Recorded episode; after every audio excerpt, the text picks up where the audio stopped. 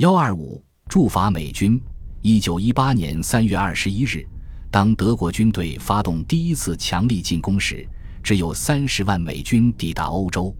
新的德国战略迫使盟军和联合的大国在法国将军斐迪南·福煦的领导下建立一个统一指挥部，以改善法国几支军队之间的协调。包括比利时军队和新生的美国军队得到了美国强烈的支持。德国的攻势也迫使美国改变其打算以自己的军队作战的努力。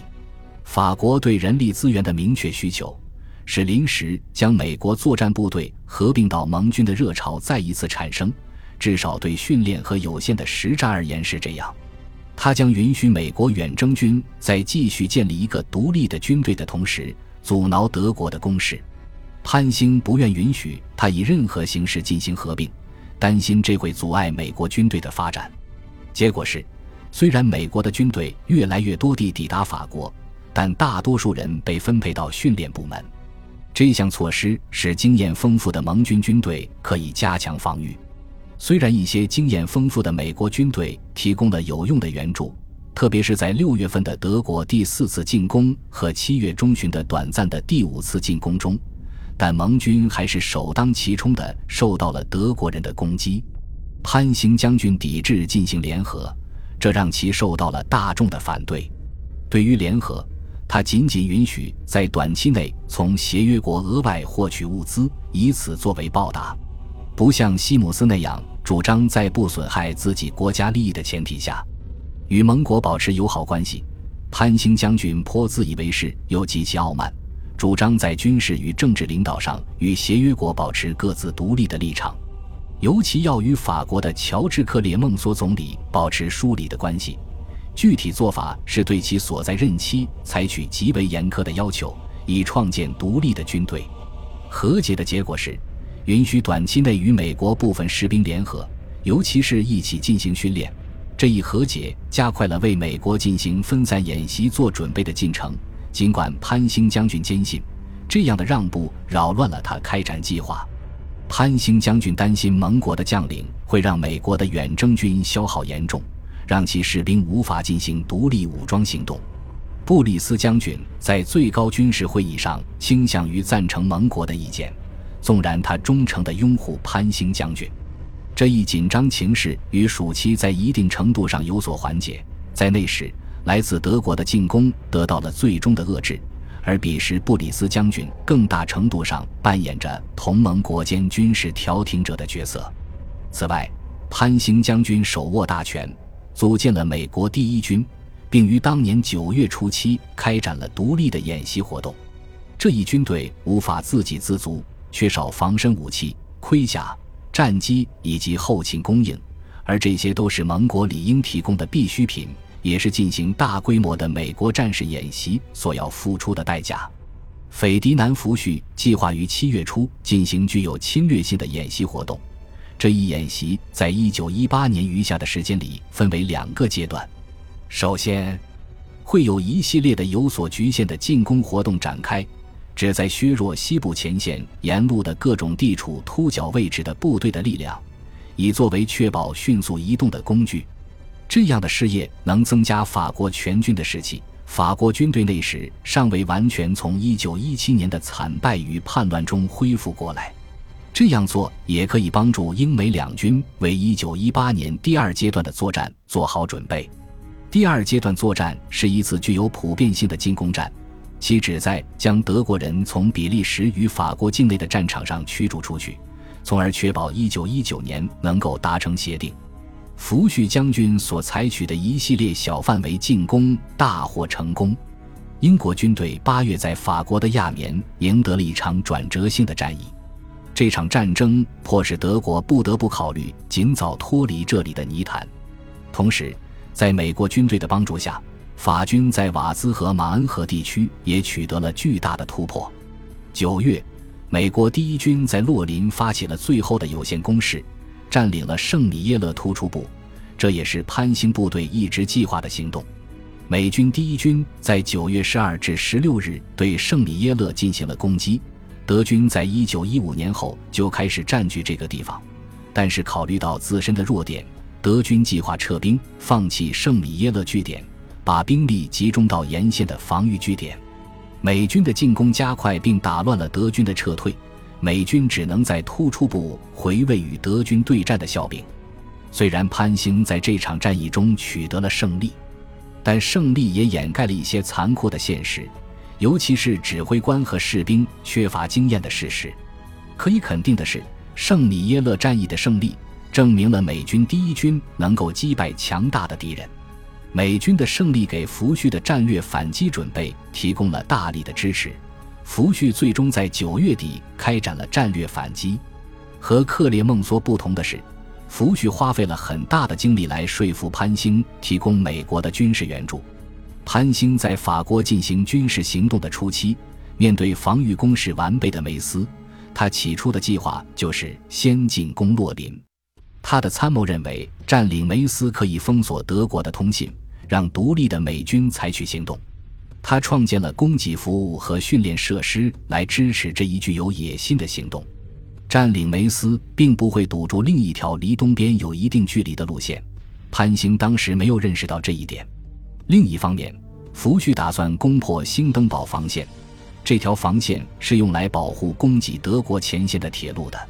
他的目标是北方莫伯日到欧努瓦艾姆里之间的铁路和南方梅吉耶尔到色当之间的铁路。如果成功了，协约国就能够封锁里尔到斯特拉斯堡之间的通信，使德国不得不撤退到安特卫普莫兹河战线。因此，福煦命令美军向北发动攻击，作为向欧努瓦艾姆里梅吉耶尔区域协同作战的一部分。第一军将做出卓越贡献，但会与同盟军共享胜利。福煦的同步强攻立马就成功了。英国在皮卡迪向东发起了攻击，向圣康坦市坎布雷进军，在另一边突破兴登堡防线，使欧努瓦艾姆里莫伯日地区暴露。几个美国师与英国第四军的合作很有效率，因此可见短暂的联合是行得通的。这场胜利最终结束了德国的优势，美国第一军的收获根本无法与英国相提并论，甚至连法国都比不上。潘兴于九月二十六日对从阿贡森林到莫兹河之间进行大规模袭击，共有十五个师，相当于欧洲军队三十个师的兵力。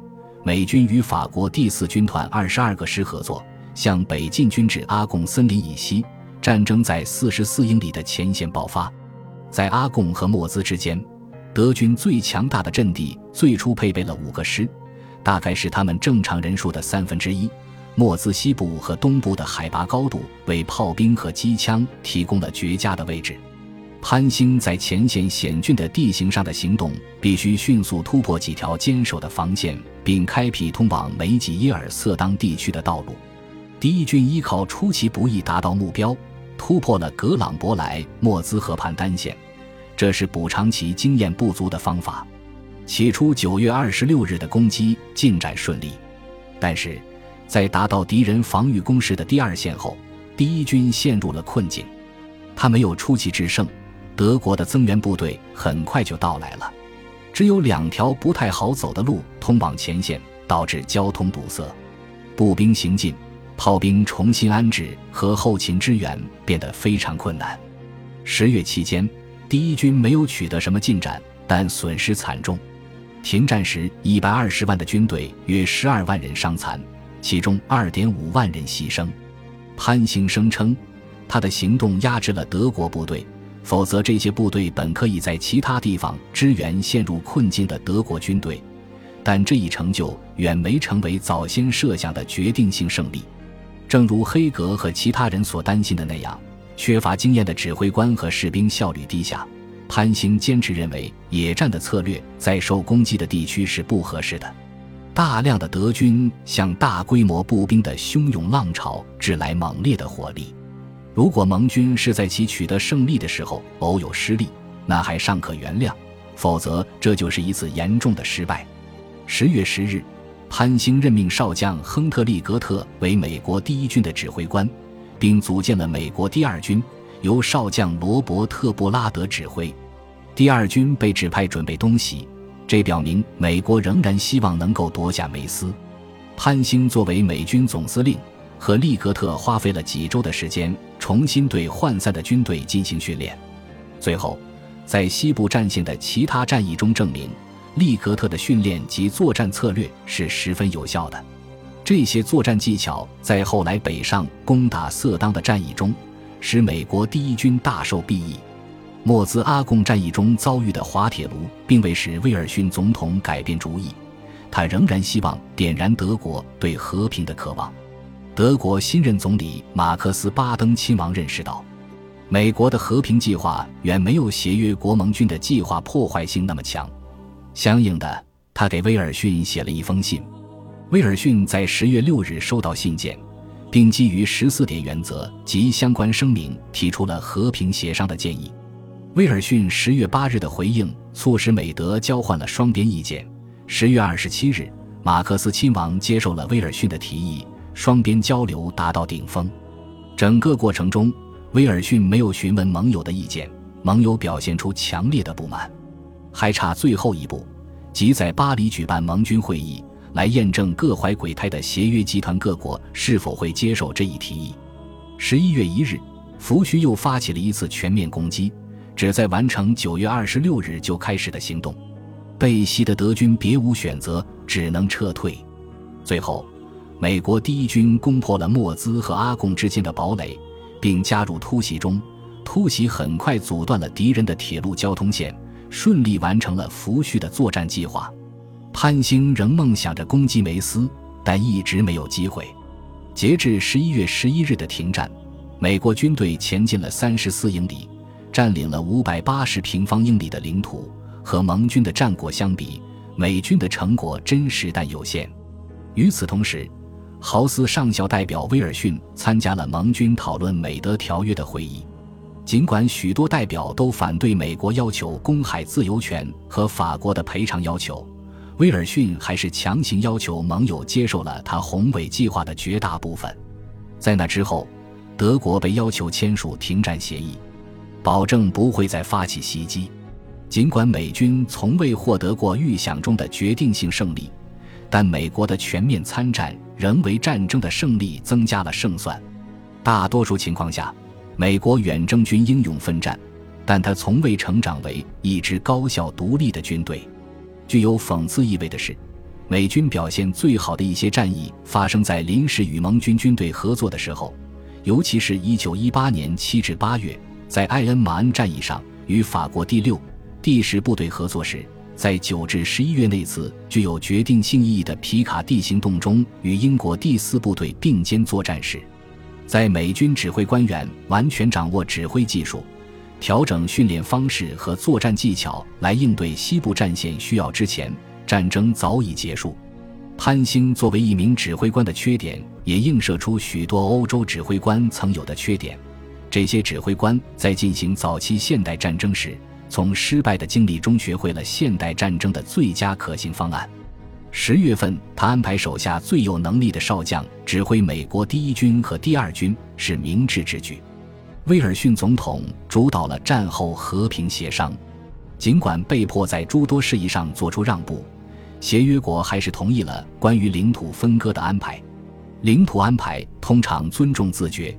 协约国还通过了建立国际联盟的主张，以确保和平并帮助恢复国际关系。战时威尔逊和平主义的夭折，源于美国拒绝接受国际领导。没有美国的支持，和平方案就无法生效。威尔逊主义最终获得了胜利，但那是在第二次世界大战和冷战之后的事了。这些阻止德国和苏联在欧亚大陆上霸权主义的努力。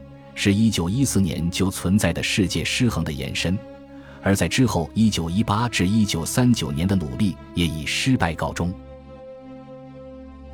恭喜你又听完三集，欢迎点赞、留言、关注主播，主页有更多精彩内容。